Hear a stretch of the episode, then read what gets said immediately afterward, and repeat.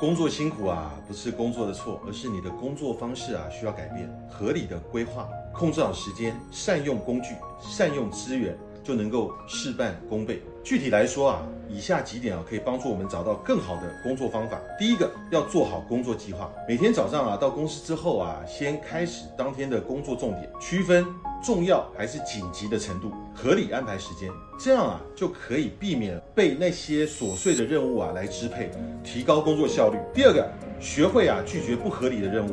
对于领导啊临时安排的任务，如果确实啊无法完成啊，可以明确的沟通工作的进度跟困难。争取啊得到相应的支持。当然啊，如果任务不是很紧急啊，可以询问一下领导可不可以啊稍后再完成。当然啊，如果主管啊坚持要求立刻完成啊，也可以说明啊需要腾出时间，需要相应的调整其他任务的优先顺序。最后啊，善用工具提高效率。重复性的工作啊，可以制定一些表格流程；复杂的工作啊，可以寻求一些技术的支持。这样啊，可以揽出效率啊，不断的优化工作的方法啊。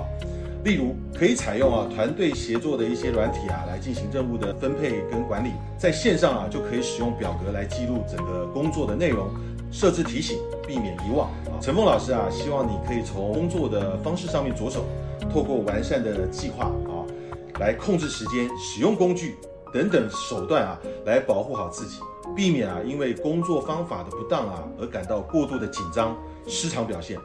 聪明工作啊，才是当代职场的生存学。